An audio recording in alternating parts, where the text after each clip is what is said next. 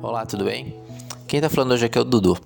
Eu estou aqui para a gente ter esse nosso momento de reflexão, e nosso momento de reflexão hoje vai ser em cima do capítulo 1 de Colossenses. Na verdade, eu vou me atentar ao início da carta.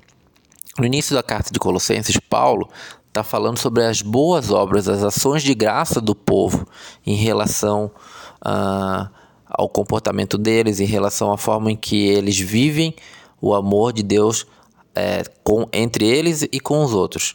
E é bem legal e bem interessante a gente ver como Paulo nos ajuda aqui então a gente entender qual é o papel e o lugar das boas obras, das ações de graças na vida do cristão. Versículo 4, por exemplo, ele vai falar: Pois temos ouvido falar de sua fé em Jesus Cristo e de seu amor por todo o povo santo.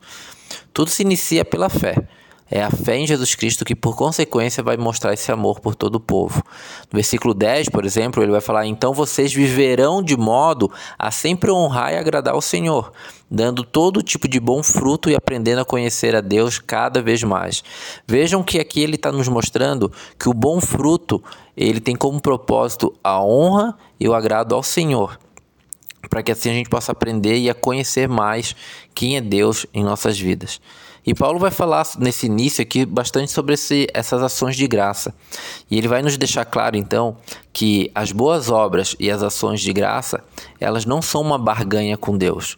Não é uma moeda no qual eu ofereço a Deus então uma boa obra ou uma ação de graça e ele retribui me abençoando de forma específica.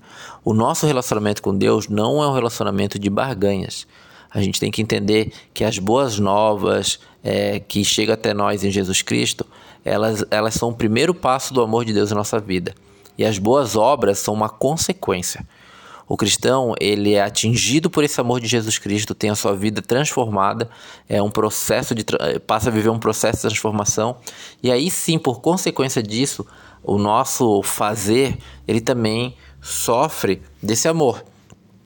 Ele também vai ter consequências desse amor nas nossas atitudes, por isso as boas obras. Então, isso é bom para que a gente entenda que a gente não vive um, uma vida de troca com Deus, uma troca moralista do, do que eu tenho que ser bonzinho para aí sim Deus me abençoar. Não.